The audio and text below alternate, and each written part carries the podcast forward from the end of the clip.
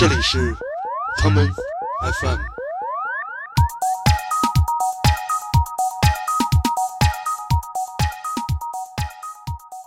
我虽然也没有多少乐迷啊，我也不是什么流量型的那种音乐人，但是也有很多一直喜欢我的音乐的人。那感觉就是那个特别不服，拿那个大红笔在那作业本上画俩叉，就说这就是我交的作业。合作的意义在于它一定是一加一大于二。我觉得一加一等于二，它都不算是一个好的合作成果。我记得去年这会儿，你的朋友圈就是特别像一个上山下乡的当代版。然后在那儿，就是我选了那一房间还行，二楼朝向什么采光都挺好的。然后我一进屋就在枕头上有一个老鼠屎，像宝藏一样。每个人都想认识这样的人，就跟 中国缺鼓手、中国足球队缺守门员一样，是一个多年以来都未曾解决的问题。不要对这个东西太过于迷信。我觉得，就再大再牛逼的音乐舞台和平台，它最终还是可能是通过你的眼睛去感受的一个平台。这就很难，因为在地文化和国际舞台之间永远有这样一个裂痕。那首歌讲的就是人跟网络之间这个关系，你是不是要做一个数字数据的傀儡？你是不是就觉得你点几下鼠标，你就可以改变世界？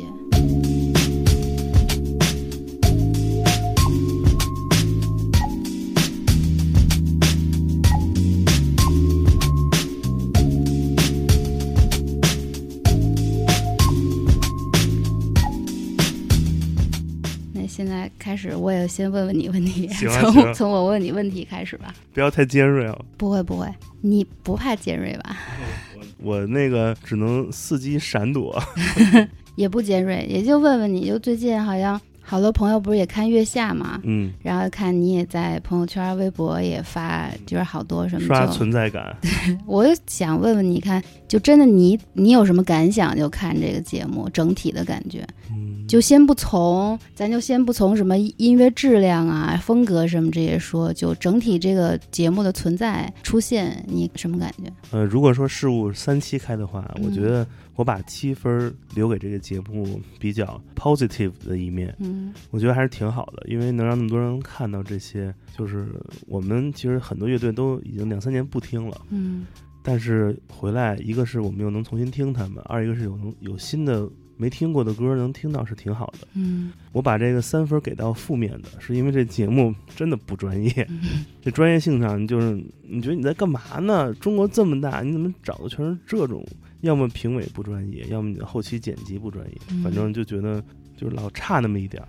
对，感觉没有之前两三年 hip hop 节目那种，就是选的人不对吧？我觉得 hip hop 那节目其实今年这季我也看了，嗯就跟闹剧一样。我的天呐，完全不敢看今年这季，太可怕了，太可怕了！那个是什么呀？那个，我的天，就。首先，你知道今年的这个呃新说唱这节目赞助商是一个 A P P 贷款这样一个公司，嗯嗯，然后所有人在里面就跟这个贷款 A P P 的用户一样，嗯，削尖了脑袋要成名，嗯，给导师下跪的，然后 battle 一半哭了的，我都觉得他妈有病。但我觉得这就是。我都还不能说中国式的，包括什么港台综艺节目这些，我觉得都不能，根本不能跟那些算一块。咱们就说大陆式的这个综艺节目，月下，我不知道现在好多人也评啊，然后也在说什么的，就感觉我有一种一开始那种感觉是挺好的，好像好多人已经忘了很激情的那个东西，他们觉得很珍贵那些东西。然后这个东西一下回来了，就感觉拿针扎了他们一下，然后觉得有点有好多人心里觉得见血了那种感觉，一下醒过来那种感觉。但后来发现，这个怀旧跟卖这个东西差不多得了。嗯，是，我觉得是可以了。对，就是嗨，节目效果嘛，就那几个走心的点，老用就没劲了。我也感觉到，我感觉到这些乐队在台上。他们肯定也有新的东西，就不说他们新的东西好还是不好，他们肯定也有新的东西。然后你让他们回去再唱，他们好像唱都是那种，比如十十几年以前那些东西，我已经感觉他们在台上那种自己的不适感已经很明显。哦，是的，特别尴尬，极其的尴尬。反正这节目确实挺怪的。嗯，你想，一个一个音乐人，一个乐队，如果走到头，得演个五六首歌吧。很多人演到后面，其实感觉就没什么新鲜感。毕竟节目嘛，嗯，不像一专场，你这都范儿正没问题。一个节目还是看他的适应能力，还有很多别的东西。反正也都录完了嘛。而且这节目的保密效果做特别不好，我身边所有人基本都知道这个每期的结果，但还是就是看看呗。嗯，反正哎呀，现在吐槽点已经从音乐人转向了乐评人，这是什么鬼？对，我发现了，你们乐评人名单都已经有了，是吧？太可怕！我的天呐，我看那名单，我还给他回了。嗯，少了谁？我说你这名单确实全是傻。但有一个人不是，因为你把他名字写错了。对，我看你说那个。哎，来，我们开始。好。相拥，向左以后向右，逆着光行走，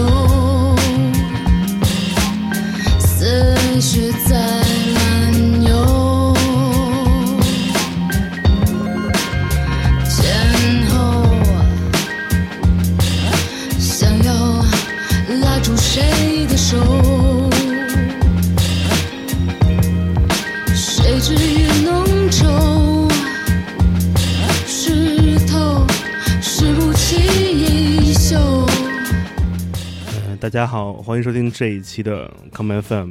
呃，今天的节目我们有一个来访者，是一个在午后下雨的上海的最宁静的时分把我房门踹开的人。我来介绍一下，这是音乐人叉叉。大家好，我是叉叉。哎呀，《Rain in 伤害》这歌特别应景。对，到上海的七月的雨季。嗯，每年的七月你都是怎么度过的？躲开。这就是你的工作中一个很便捷的地方。对，也没有机会要创造机会。呃，最近是不是一直在外面跑来跑去演出？最近这两个月其实还好，因为往年到其实到夏天的时候不是我的繁忙演出季，是创作季。嗯，对。但是到每年到六七月雨季的时候，上海是真的太难待了。太丧了，就得想办法出去找地儿待会儿。房间里长了蘑菇，脑子里面生满了青苔。对，呃，今天把查查请来呢，其实是一个呃比较有目的性的，哎，就是因为我们前一阵儿在我们节目中送了很多听友大量的礼品，这个礼品来自于哪儿呢？是来自于 Skull Candy 品牌赠送的。耳机，嗯，那其实叉叉前一阵儿也跟 Skull Candy 有一个合作，嗯，拍摄了一些呃，马上你们就能看到的那个叫什么纪录片是吧？哎，所以我们先告知一下，今天这节目的调性在中后期呢，会有一些特别集中火力来讲讲这件事儿。那么前面我们先聊点轻松的，嗯，对，因为刚开场。呃，叉叉也给我先发制人提了很多问题，呃，咱们聊点特别轻松的问题吧。第一个问题就是叉叉这名字怎么来的？叉叉就上学的时候起的小名，就没有经过什么思考，然后就一直用到现在。感觉特别凶，有特别凶吗？不是特别应该浪漫舞蹈的感觉啊？真的。那感觉就是那个特别不服，拿那个大红笔在那作业本上画俩叉，就说这就是我交的作业。哦，对，如果是从那个想，对我还没从那个方面想。其实这名字特别适合跟今年特爆火的潮流品牌 COS 合作，可以建议一下。对对，这事儿我来搞。为什么问你这个问题呢？其实是因为叉叉是一个特别多多重创作代号的音乐人，呃，来自己交代一下。对，我是有多重身份，就人格比较分裂的音乐人。然后叉叉是我主要的一个名字吧，但是也没有说就一直说这个名字代表着什么，这就是我开始的时候一直在用的。然后后来慢慢呃分出了几个分身，比如有夜海亚寒，然后就相当于可能在我这个身份上更成熟一些的一个音乐项目。然后 Faded Ghost。就是在我这个身份上分裂出更黑暗的一个身份，然后还有 AM four four four，然后就在我这身份上可能更挑衅的一个 身份。对，嗯，我把这些名都会写到节目的简介中。啊，为什么这么问呢？是因为我之前在看，比如飞碟 Ghost 的演出介绍中，嗯，就把这个创作代号包装的特别神秘，嗯。懂的人都知道，哎啊，叉叉有演出。嗯，不懂的人是，哇塞，这个神秘人物究竟是谁呀？基本都是这样的感觉。所以你是双子座吗？我不是我，我是一大射手。哎，那也说得通，那是吗？那也说得通，对，是十二月几号？十九号。行行行，那我大概能找到那个点了。这节目还有星座分析啊？对，我就想这么多创作代号，因为我们节目之前来过一个朋友，嗯，他就是所谓的这个时代一个特别典型的创作者，他是一个斜杠青年，嗯。什么事儿都做，而且做的还都不错，所以我们说这哥们儿后背就跟被那金刚狼给来了一下似的，全是那个大斜道，做了各种事儿。嗯，所以基本上我们也聊了很多嘛。我们觉得其实当一个人想做不同的事儿的时候，就得给他找一个特别固定的身份，嗯，来让这件事儿做得更纯粹。我不知道你是怎么想的。我觉得首先是是从呃，就像你讲的，就是这个误会上面，我觉得，比如说。我也虽然也没有多少乐迷啊，我也不是什么流量型的那种音乐人，但是也有很多一直喜欢我的音乐的人。但是对我来说，我简单就是很喜欢音乐，而且喜欢各种各样不同类型的音乐。然后从创作角度来说，我有很多想去尝试的东西。但是当你用同一个身份去进行的尝试的时候，有很多人会提一些跟创作本身没有关系的这些问题。然后我就特别想把这些问题都提开，嗯，然后就只是纯粹的能够专注在相对更偏创作的这个角度来考虑一些提问也好，以我的我自己的疑问和外界的疑问也好，所以。才会出现了这些身份的不同。其实这是一个比较主观的出发点，对对，倒不是像其他很多有不同代号的音乐人，嗯，他可能会考虑到说，哎呀，这个表演我可能是这个范儿的，嗯，那个可能是要一种特殊的形式，嗯。但是其实我感觉你的每个代号所对应的不同的音乐风格以及创作主题，还都是先要给自己一个答案。对，因为我觉得，哪怕是比如说，我说我用另外一个身份，有另外一个范儿，也是因为你在创作的要求上有这个需求，对吧？但是你至少就是把这个东西分开，就是我特别不喜欢这个东西受到打扰。你可以比如说问我问题，我也可以问我自己问题，我为什么这么做？但是这个问题跟我说，哎，那为什么我觉得你这个就特别大个的这个东西，跟你以前什么？你为什么不是 hip hop 了什么这种？我就觉得就我不需要用这个身份来回答这样的问题。对对对对，对，嗯，太低级了。对对，我不需要。对。那这些代号中，那个叶海亚汉是不是最年轻的一个？对，与其说他最年轻，其实他出现的年份比较短，但是他反而应该是在里面最成熟、最最年长的一个身份了吧？应该。其实我们真正看到他也就一年多的时间。嗯，对于这个一岁多的小宝宝，你是怎么来给他来定义的？他现在的状态跟你做的时候，就是刚开始时候有没有一些不同呢？因为他最简单的一个出发点，第一最基础的一个出发点就是叫叉叉这个名字的人太多了，这个太容易混淆了。这个已经对我实质上，比如说。推广、发行、版权归属，然后甚至有很多这种比较必要的这种操作上已经产生了困扰，所以我考虑到必须得要需要一个独一无二的名字，这是一个比较基本的东西。另外一个东西就是我用叉叉的身份做，包括大家熟知我说 soul、hip hop 这些东西也好，已经太久了，十几年的时间，然后。我也觉得人在十年期间会有很大的变化，从思维上、经验成长上、想法上都有很大的变化。但是如果反复用这个框套自己的话，我觉得这个成长的这个幅度会是特别小的，而且阻碍很大。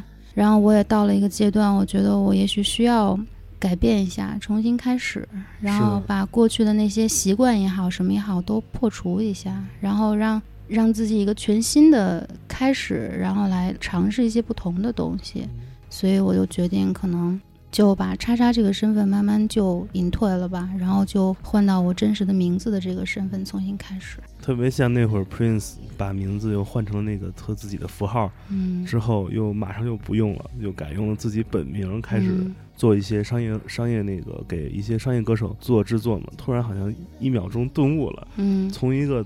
特别宗教感的一个东西，慢慢回归了一个自己最原初、最原本的状态。嗯，你觉得一个音乐人如果改换自己的创作代号之后，会没有一些困扰？有没有一些，比如说，就是突然有一种大家对你的陌生感，或者怎么样？我觉得看你怎么想这个事儿吧。就如果你把首先第一，我这个困扰特别小，就是我刚才说了，我不是流量型音乐人，我没有什么几百上千万的 follower，然后丢掉他们，我觉得整个世界都失去，我也不存在。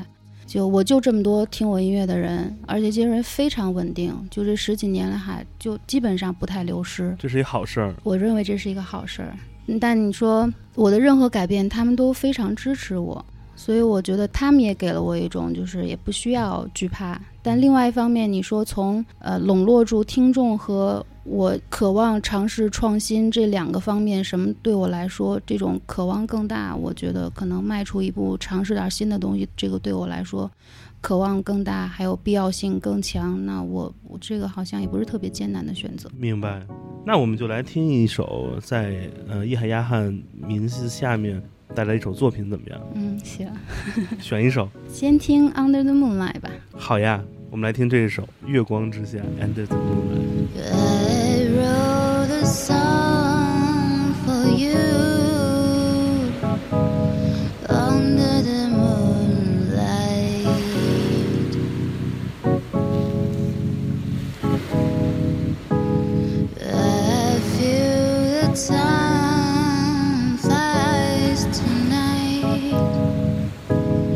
日子过得特别快。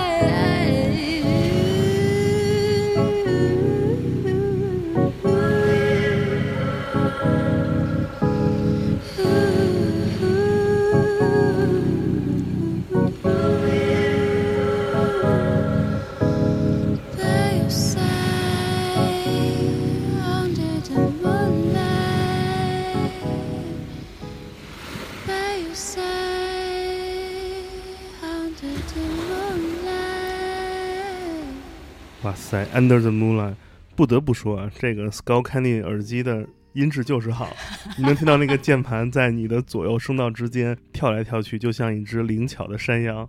怎么样？这段广告打的，真是太棒了。呃，这是那个 Under the Moonlight，哎，我们聊点那个好玩的问题吧。呃，很多人都知道你是因为你最开始做 hip hop 音乐以及相关的。嗯，很多人觉得你其实是一个 beat maker，或者说是一个中国内很少见的女性的 hip hop 音乐的制作人，而不仅仅是一个歌手。这个身份定位你认同吗？嗯，对，认同。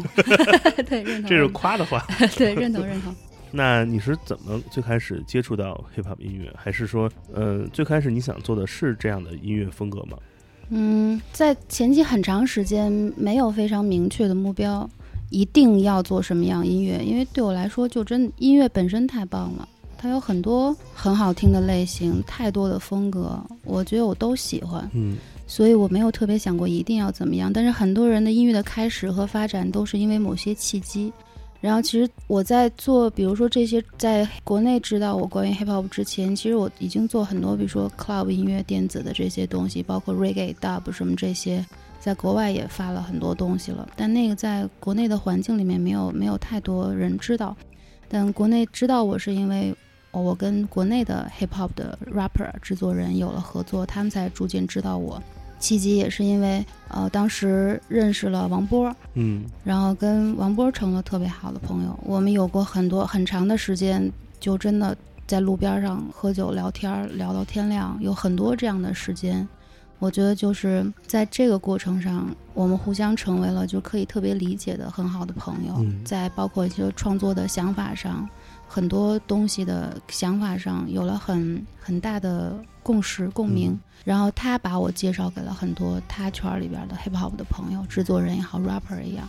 然后因为那个时候，就据我所知，就是在国内 hip hop 的环境里面，女生的，就是女性声音的这个出现，其实是非常非常少的，极小的。然后我的出现好像给了很多 rapper 还有制作人有了一种新的声音。所以我们有了很多的合作，然后慢慢被很多人知道。其实也是因为这个契机开始的。然后因为你跟一个人合作出了还挺好听的作品，就有好多人都来找你。然后那个时候 hip hop 因为不是我一开始就接触的东西，然后因为跟他们在一起，他们给我输入了很多，然后我也很感兴趣，所以就在那个方向就尝试了很多，玩了很多东西，所以就一下这方面就走得开了一点。可以做音乐的 hip hop 制作人在国内真的是。像宝藏一样，每个人都想认识这样的人，就跟 中国缺鼓手、中国足球队缺守门员一样，是一个多年以来都未曾解决的问题。嗯，那你觉得做音乐制作，大家都知道要懂得很多，比如说掌握软件，嗯，呃，知晓乐理，嗯，并且也要对硬件有很敏锐的东西，嗯，我不知道这方面在技术角度或者学习上有没有曾经给你带来过困扰啊，或者一些困难等等。嗯，我可以说到现在，对我来说，我在软件操作、啊乐理层面知识的背景知识上面都是非常虚的东西。对我是一个靠耳朵做事儿的人，在音乐上面，感觉跟耳朵，我靠听。但你说有很多东西，比如说什么和弦的搭配，什么乐器之间搭配，你要把这个东西给专业古典的这些人来听，他可能觉得这东西是错的。但是我好像在音乐里面没有对音乐。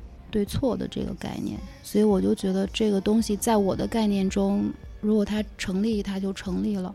所以我在很多时候是以这种方法来实践创作。另外一方面就是，比如说软件也好，硬件也好，我一直觉得它就是你创造音乐跟表达的工具，不应该喧宾夺主，它不应该成为呃左右你创作的一个限制。所以我一般是，如果我有了这个想法，我在。软件的程度上达不到，我想办法用硬件去实现它；在应用程度达不到，软件去实现它。如果我针对性这个问题我无法解决，我去寻求朋友的帮助。然后我觉得在这个程度上一点一点的在寻找解决方案。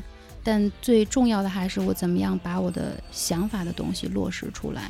或者说，如果他在实践程度上，他无法百分之百的达到那个东西，我尽可能让他去接近那样的东西。对，我觉得他说的特别好，马东老师说的，我很同意。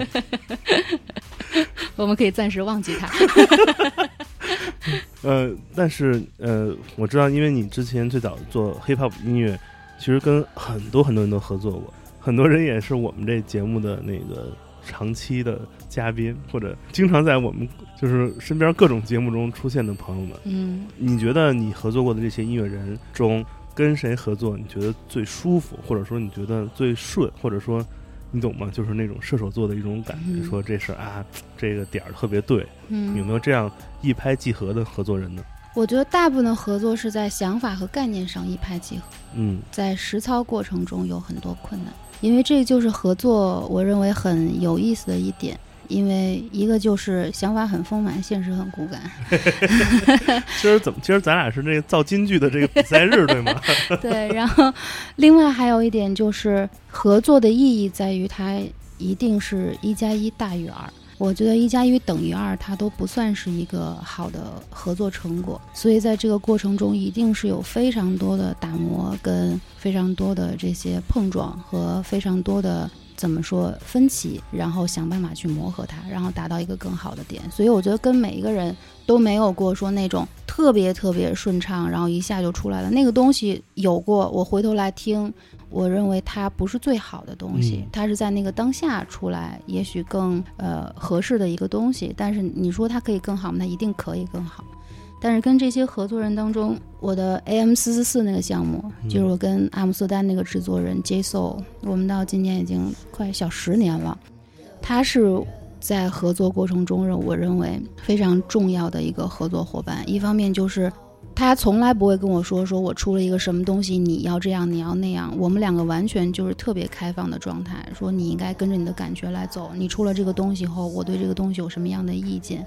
但是往往都是我们两个人对出来的东西都很满意，然后有一些观点上的一些磨合和修改，但是没有大的冲突。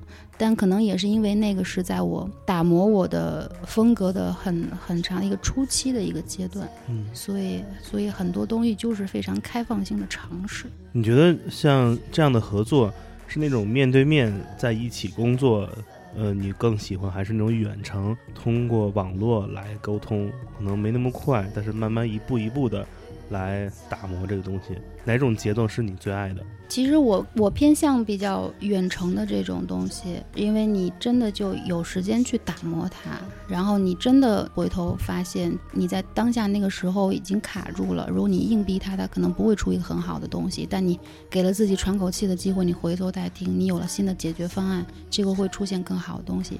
但是我觉得，就是当下的面对面是另外一种挑战，它需要你在那样的时间高度的集中，寻找解解决方案。所以这是两种不同的创作状态。但是对于现在的我来说，我其实更希望是这种面对面的、这种高度集中的碰撞的这种东西，因为我觉得它是很多方面的一种挑战和综合的一种东西。其实很多特别意想不到的音乐人间的合作，或者很多经典的唱片，都是那种在有限制的条件下面对面，可能这个音乐人和这个制作人只有这几天的时间，在一些特别不开放、特别 limited 的情况下嗯，才会完成的。对，对，我觉得可能这也是一种不同的方式吧，来被挤压在一起。嗯，你的手里拿着一半柠檬和一半橘子，你的那种使劲的方式，肯定要比两杯已经榨好的橙汁或柠檬汁在一起混合的比例是不同的。嗯，但是就是那种用力的过程，才能造就一种特别的味道感觉。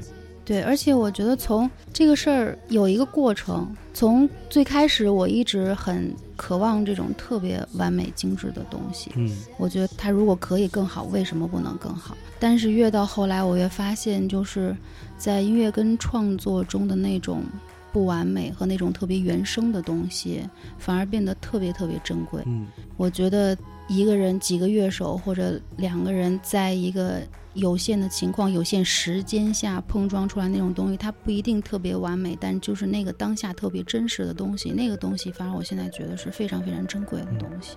我们下面来听一首歌吧，嗯，就来听那个呃 AM Four Four Four 的一首作品，来听这首怎么样？Lines 的 remix 版本。行，听那首吧，NBA Two K。来，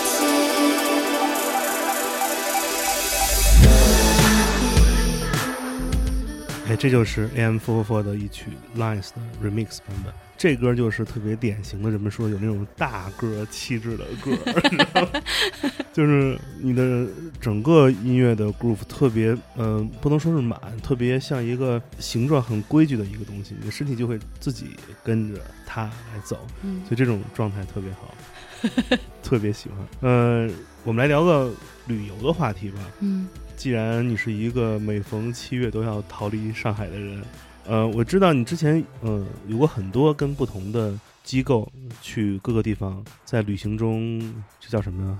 有个词儿特别九十年代叫采风，田园，哎，对对对，就是体验生活，对对，田园采风，对对 对对，可以讲讲这方面的一些经历吗？你说那个应该就是去年，去年也是夏天，就正好整个七月我都不在上海，嗯。整个七月去了云南、贵州、北京，然后去了好多地儿。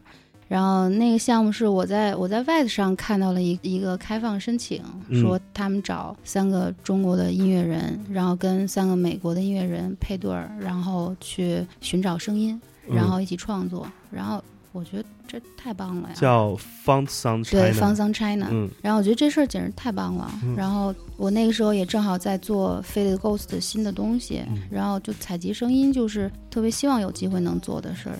然后我就申请，申请了，然后几轮一筛选，然后还过了，然后他们又出钱，太好了，这个，然后我，然后我就去了，去了玩了一下，然后挺好的，在在丽江，在云南丽江一个特别偏的一个小村子里边儿，然后他们有一个 studio 叫丽江 Studio，然后就是在农家，然后他们有一个院儿，然后他们好多时候做的是那种，比如说写作、视觉、呃肢体艺术和这些方面的音乐项目是他们做的比较少的。然后这个是算他们比较正式的一个音乐的项目，然后在那儿见了跟几个从美国来的音乐人一起，然后那一个月我觉得是我最近几年中人生比较 highlight 的一个月吧，对，高光时刻就觉得。是因为它的内容对你来说是一个差异性很大的吗？是一种特别的文化进入到你的生活中，还是说，嗯、你在这儿有什么不同的体会或者经历？我觉得说什么文化什么那些都说的有点大，嗯，我觉得就是就是那儿吃的好 吃的是是真好，因为就是农家的那个那个妈妈雪梅做的农家菜，嗯然后我们就生活在那儿。我印象也很深刻，我到那儿的时候，就因为好几个人嘛，不同的音乐人，然后他们有不同的房间，有的好，有的坏，什么就大家抽签儿，就看你运气好，你住什么样的房间，就这也没有什么争执，都很公平。然后我到那儿了以后，我想的就是条件不会那么好，又是夏天，就不会说像我们去一个什么地儿，像像红牛那种啊，找到好酒店，一人一个房间什么那种。然后在那儿就是我选了那一房间还行，二楼朝向什么采光都挺好的。然后我一进屋就在枕头上有一个好老鼠屎，然后就感觉就就那就是你回到一个很自然的一个农村生活的一个状态，我觉得这特别好。他没有给我一种假象，没有说有美国的音乐人来，我们给他创造一个在中国田园采风的一种生活的假象，嗯，就是他想让你到一个很自然的一个生活状态里，就是特别不摆拍，对，一点儿也不摆。然后给我很好的感觉就是，就是因为我觉得就是人跟人的相处，嗯虽然文化背景这些有一定的差异，但是我觉得人之间的这个东西是特别珍贵的。嗯就那个时间让我感觉到，我跟这些来自美国的朋友没有前期的交流和沟通，来了见面，然后很自然的成为了朋友，而且我们有过很多时刻谈到了人生非常非常快乐的东西，谈到过人生非常痛苦的东西，你就把。朋友、友谊这件事情，通过有一件事情，它的过程缩短了。他抛开了这些，你怎么认识一个人，你怎么防备一个人，你怎么讨厌他这和那，然后全都过滤干净了，就变成一个就是特别棒的一个相处的过程。在这个过程中，有了很大的对于看问题的想法的启发，创作的启发。在很多方面的启发。然后这几个月，我们成了生活中特别好的朋友。在过去这段时间，我们找机会在美国见，在中国见，所以这个对我来说很珍贵的一次经历。这件事儿其实很像二十世纪的时候的一种，嗯，在世界，尤其是西方国家，很多年轻人选择的一种，嗯，不能说是生活方式，而是一种，嗯，激发自己思考。或者激发自己创作的方式叫做 Grand Tour，嗯，这个词有一个中分叫做壮游，壮就是青壮少年的壮，游就是旅游的游，就是 The Grand Tour。基本一个 Grand Tour 就是三五好友聚在一起，就像公路片一样。大家就上路了，可能有不认识的，有认识的，但是这个特特定的环境，或者说这种特定的方式，能激发很多不同领域的人把自己的想法进行分享。嗯，我记得去年这会儿，你的朋友圈就是特别像一个上山下乡的当代版，对，老发那个竖屏的小视频，都是那个木门啊、什么草地啊这些东西。对，没错，嗯，还好，以为你不回来了。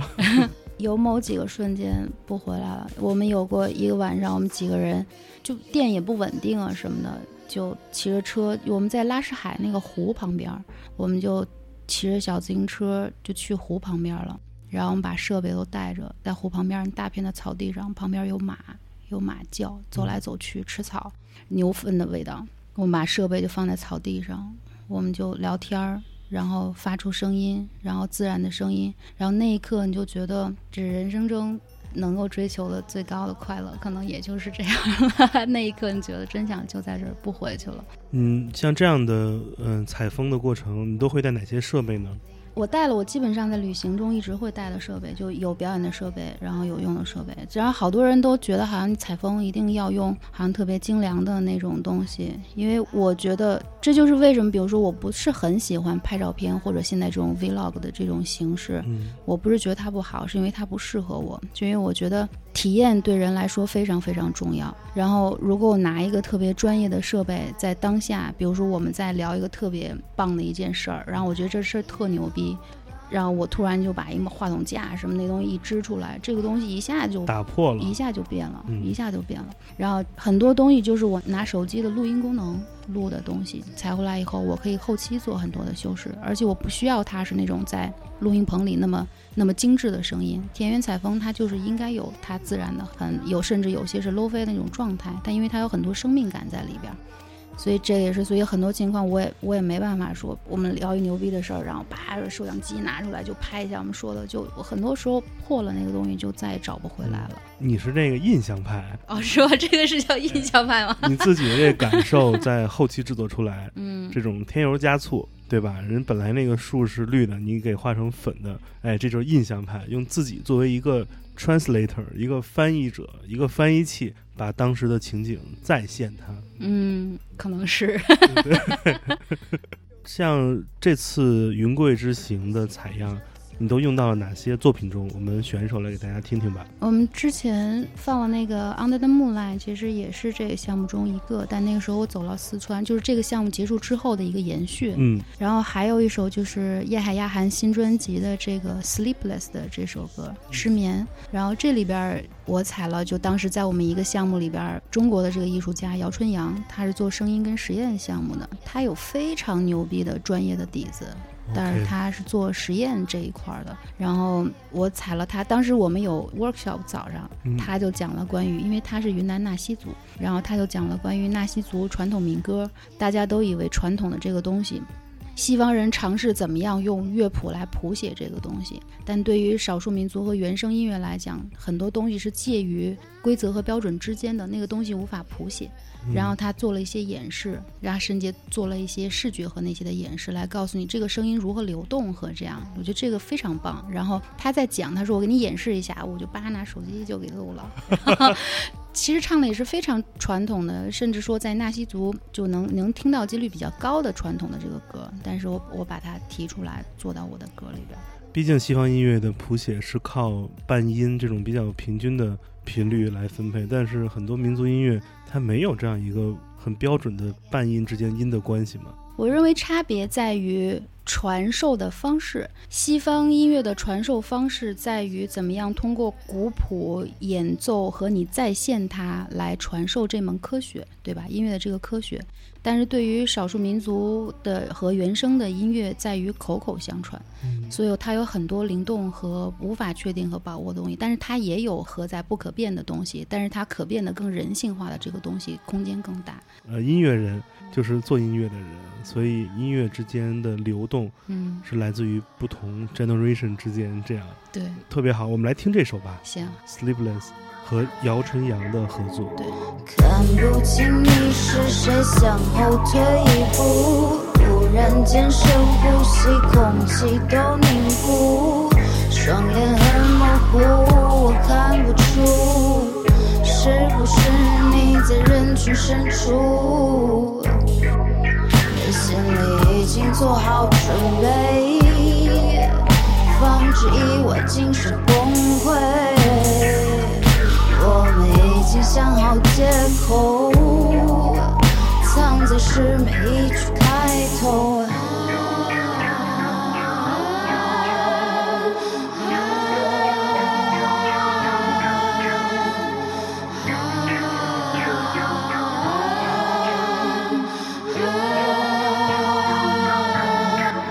可是我失眠。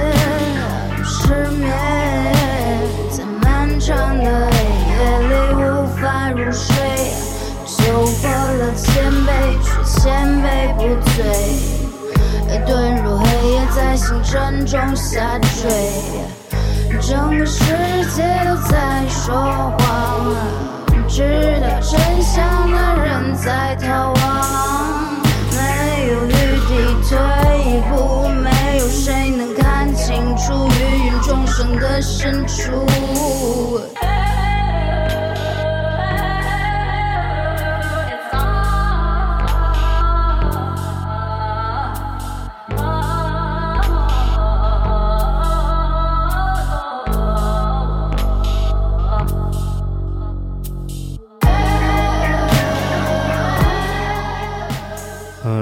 像坐着高铁一样，我把声音拉下来之后，我们也回到了城市中。嗯，呃，尽管回到城市中，哎，但是我要 Q 入今天一个特别重要的主题了。嗯，就是关于你的一次更远的旅行，就是出国的旅行。啊，是不是前不久 s c o t Candy 支持了你的一个音乐旅途中的一个？拍摄计划对不对？好像是你们一起去了西南偏南音乐节。对，是就三月份的时候，三月份去了，去了嗯美国奥斯汀。对我记录了一下。呃，当时是有什么契机呃来参与到这个项目中的？契机就也巨简单，就是我也是那个上网填表格 被选上了，真是就也是因为就方桑 China 就云南这个音乐项目，然后几个美国的朋友就说，其中两个音乐人都去了西南偏南，OK，然后他要说，他说你也应该去，可以申请。他说像你的这些经历应该是一个很有趣的，就可能也很大几率能够通过。然后我当时也知道之前中国有很多艺人去过西南偏南，然后。我也没有对西南偏南有太多的 dig，好像说看看他究竟多牛逼。但就因为说到这件事儿了，然后从他们的嘴里就说是一个挺棒的一件事儿，可以去跟大家认识交流什么的。然后我就开始特别感兴趣，然后就上网搜了一下，然后正好就他们开放申请了。那个时候九月，然后九月底是第一批入选的人可以公布。然后回来以后，我我就申请了。然后我申请完了以后。就选上了，选上了，我也特别意外，这么轻松，特别快。是我申请完了，我提交了表格，第三天就他们那个他们音乐节的那个有一个主要的一个人给我回消息了。他说我听过你的音乐，然后说之前来参加西南偏南的音乐人给我听过你的音乐，我觉得特别好。他说我知道你还有另外一个项目，他说你要那个项目要不要也申请？我这都惊了，这么棒的吗？路都铺好，那赶紧的。对，我说那申请啊。他说那我帮你做一下这个申请的程序，这样，因为他们那个申请也是需要交一定费用的，费用也不多。嗯，但我觉得就是你也尊重对方做这件事情他的时间的付出。是。是的。所以他又说，那你这样两个音乐人，你一个身份，你一个音乐人两个项目，你就不需要付两个项目的钱，这样，但是我帮你那还挺好的，所以真太棒了。嗯，然后我就申请了那个，然后那个也过了，然后就觉得这事儿太棒了。但因为西南偏南音乐节是一个属于你自主参加的一个项目，它不是说你邀请你，你是多大牌的音乐人，它等于提供一个展示的平台，是，所以等于是旅行的费用、食宿这些需要你自己来负担。嗯，所以我当时就算了一下这个账，我就觉得这事儿真对于我来说。负担挺重的，太重了，而且到了那种音乐季以后，就整个奥斯汀的费用真太高了，猛涨，对，猛就翻倍的那种涨。我看了一下之后，我觉得我负担不了。我在想，那也得去，那怎么办？嗯，找个品牌谈一下，卖个项目，把这事儿办了吧。然后我跟 School Candy 的 Sarah 是我特别好的朋友，嗯，他一直很支持我，然后他也在找很有趣的项目跟品牌做，然后也不是说那种纯就做一傻的那种。然后我觉得我提了一些我想要做。记录一下这个旅程，但这个可能点会有一些不太一样的想法，我就跟他聊了一下我的想法，他一听觉得特别感兴趣，他就特别好，然后他就支持了我一下做这个事儿。这得教教我们的广大听众怎么聊。我们听友中的构成基本全是呃文化艺术类的创作者。就是这帮孩子们啊，我跟你说特别害羞，嗯，拉赞助就跟要亲命一样，嗯，完全就是不懂如何张嘴来表达自己的想法。有没有一两个小的关键点给我们孩子们讲讲？就我也不是，我对商业的距离其实还蛮远的，嗯，我也没有太多商业的合作，但我觉得我很幸运，有一些在商业品牌里的朋友很一直很支持我。关键点之一就是不哭的孩子没奶喝。哎呦喂！这如果你真的想要办成这件事儿，需要支持，你要想办法。打动、说动、说服他们，我觉得这是一定的，因为人凭什么呀，对吧？你这事儿都没有说服我，或者说你这事儿本来就特没劲，你凭什么来要要求这个东西啊，对吧？我觉得首先就是你要有一个很好的想法跟计划，你要有呈现很好的内容，因为我觉得现在商业好的一点就是很多商业现在已经他非常愿意去支持有很好内容的东西。如果你的内容真的特别好，我觉得这是有很多合作的空间在的。就我在这个过程中也在学习，嗯，我觉得给他们输入一些好的东西，他们为你提供一些帮助，这是一个双赢的一一件事儿。是，所以第一点就是你你得哭，但是你也不能就只是发脾气乱哭，对吧？你要有你有需求，对吧？你要有你要有内容，然后才能跟他们谈。还有一点就是我觉得啊，就像我讲的吧，就是我的态度其实很真诚。因为我真的就是我很想做这件事情，而且我也没骗他们说这纪录片出来巨牛逼，就我们能去拿奖，然后肯定把所有人都惊了什么，就不是，就是我希望通过这件事情。你刚才学王波学的好像。对，就也没有那么假大空的东西，就是我也希望能够。通过为你们产出一定内容，另外一方面，我希望他能够为我达成一定的东西。我态度很真诚，就我不是来骗钱来了。但是我相信，如果从我这出来的东西一定是好东西。但我要用这个来说服你，对，就是这个吧。这两点很重要。嗯，第一点呢是一个起点，是为了做什么。嗯。第二点是方法。嗯。所以这两点如果掌握好了，朋友们，未来就是光明的一条路。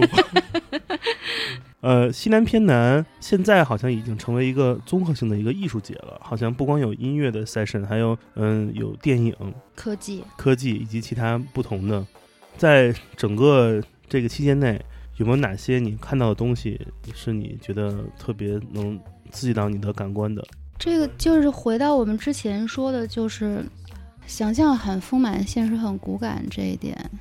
就是在我想象中，肯定就巨牛逼啊，什么都已经就很牛逼的、很成熟的一个音乐环节了。但是因为我当时就想的太多了，想的很多，计划的很满。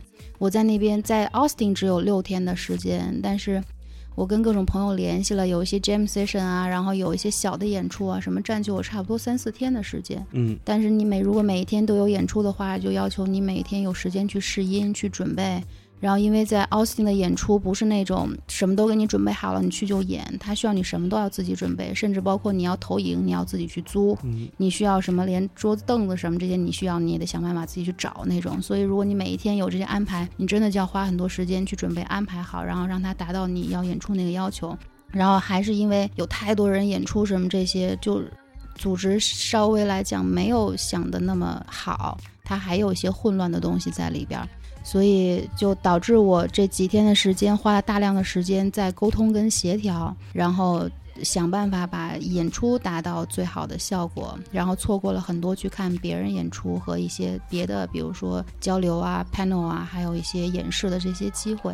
但是我感觉到就是不要对这个东西太过于迷信。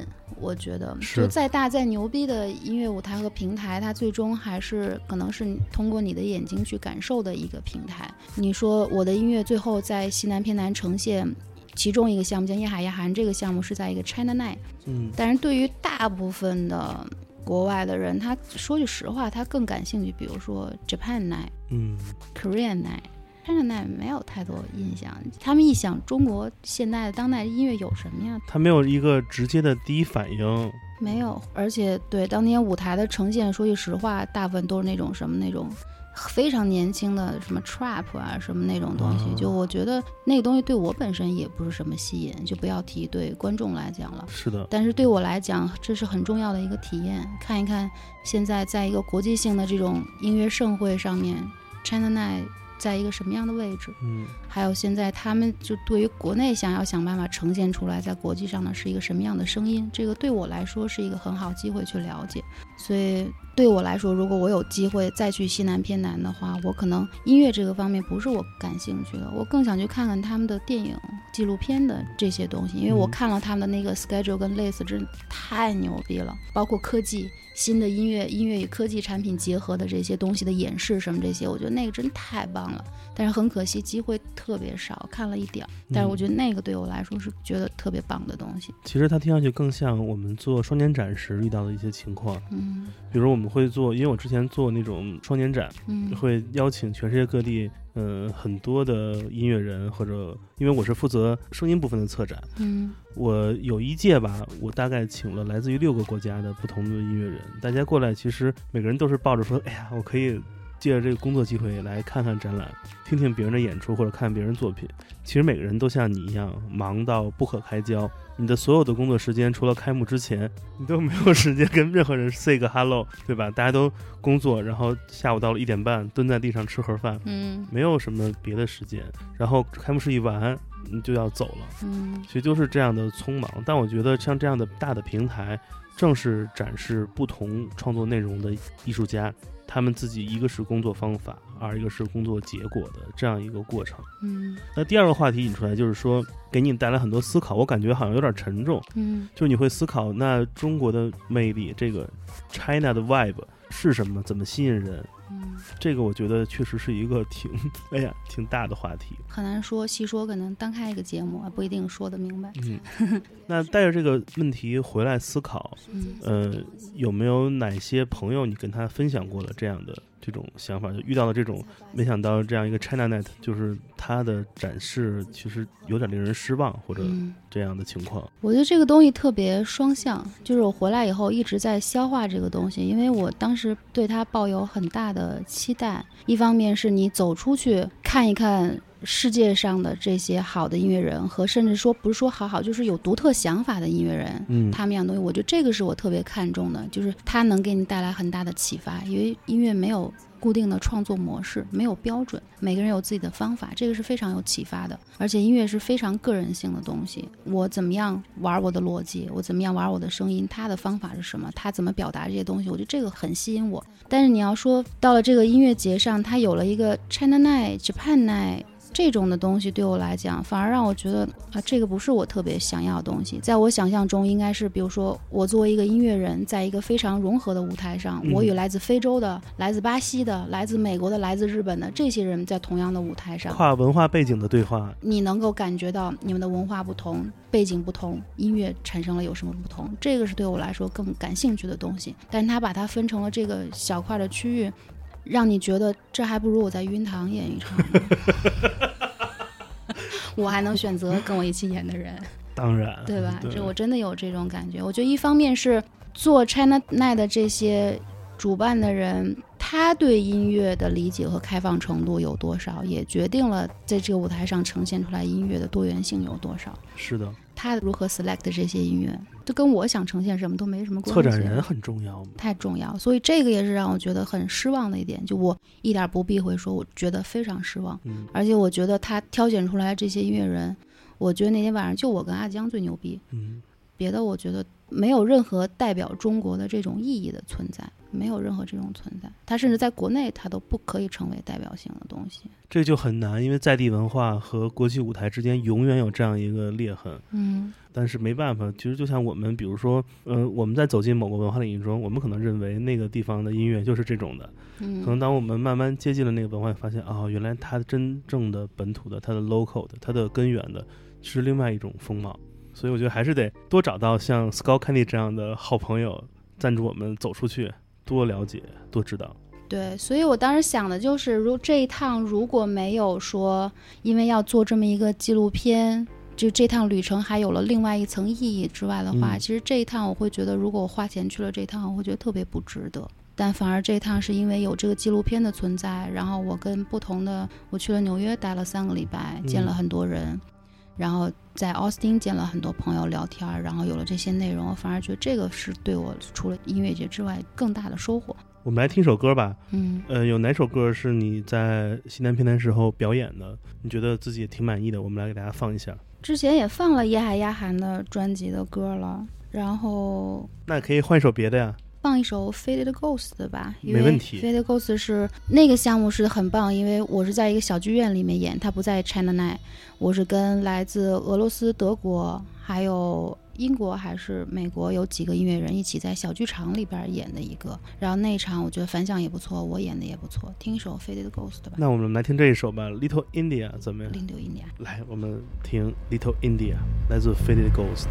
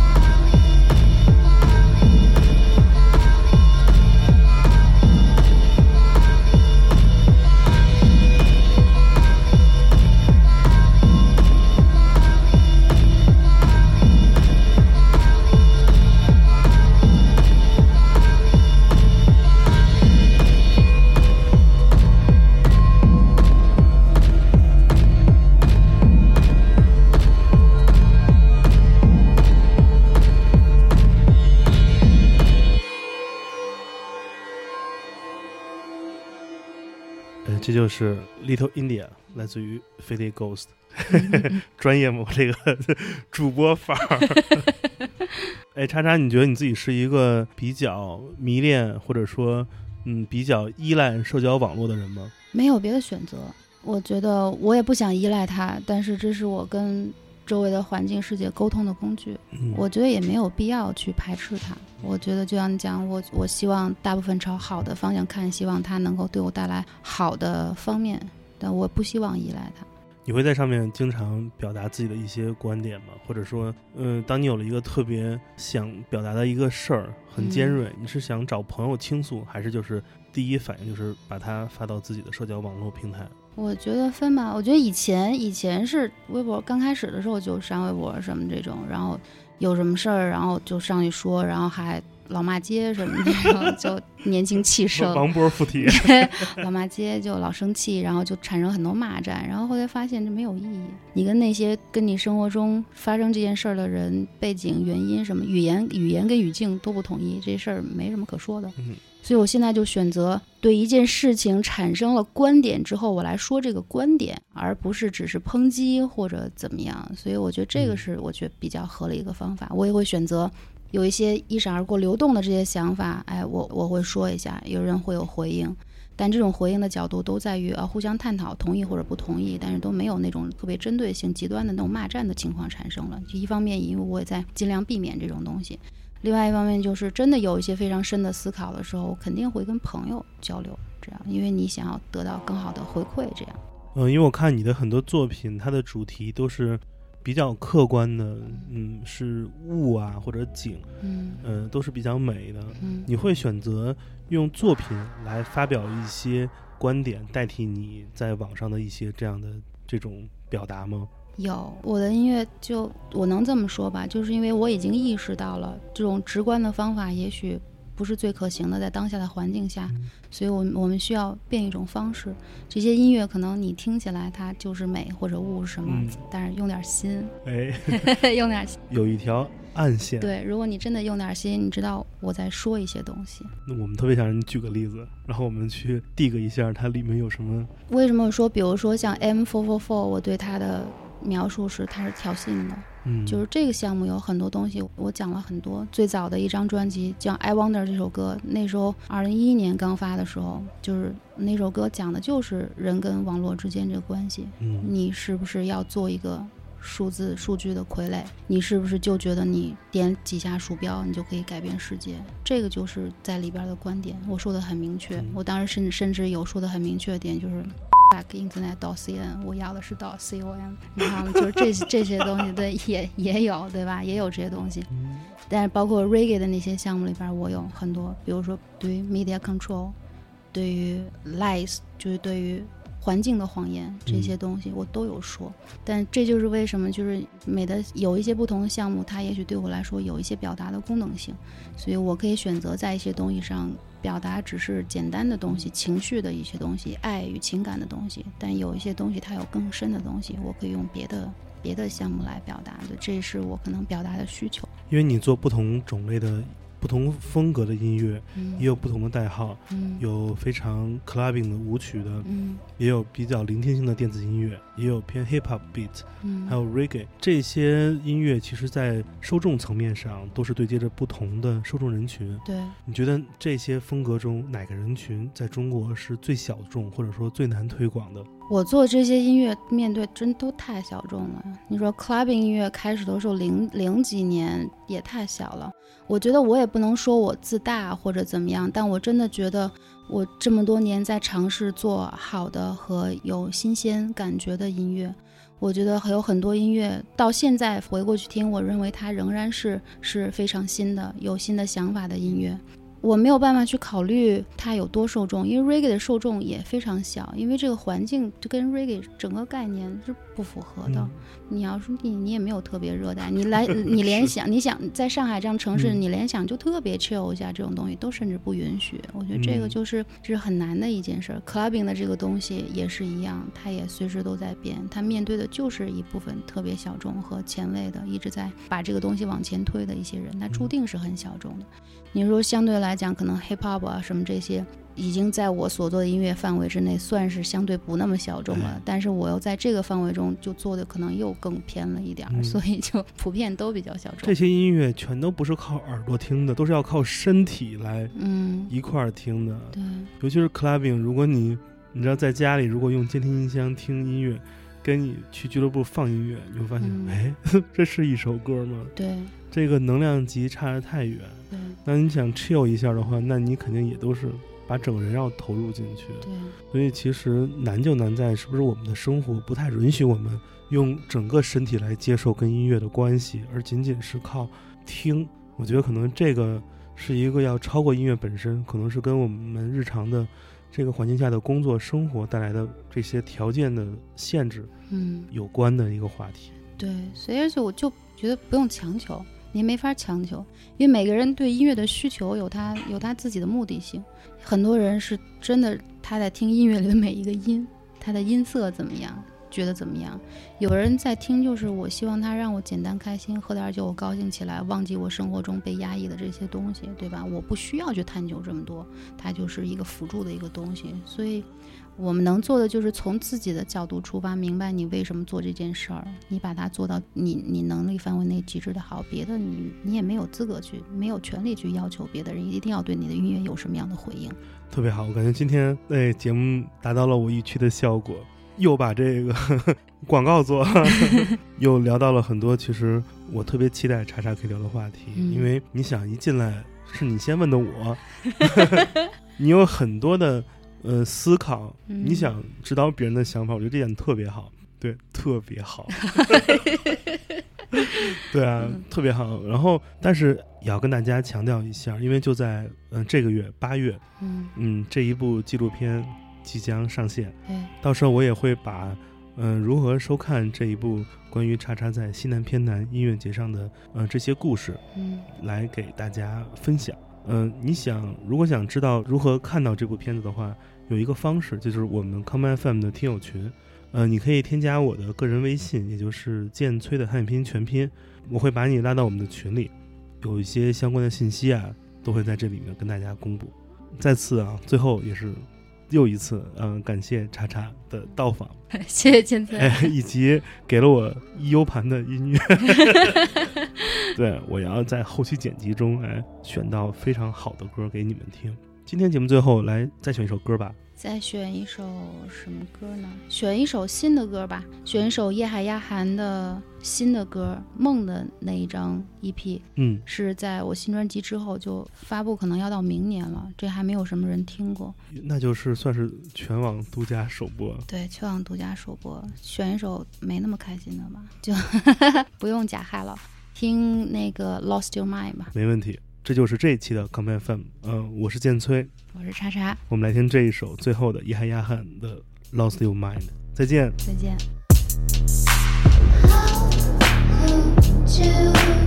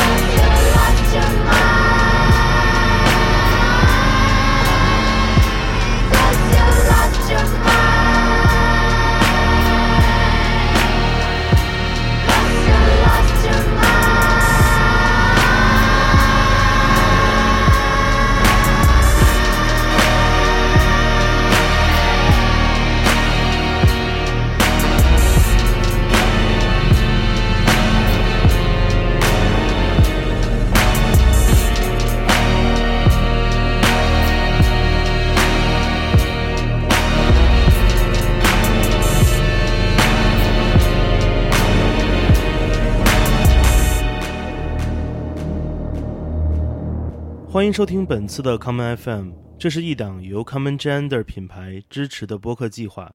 我们将会在每个周三、周六、周日进行三次更新。如果你想了解更多情况，欢迎查找并订阅 Common Gender 的微信公众账号。具体的添加方式，请查看各大播客平台每期节目推送的文字信息。谢谢，让我们下次再见。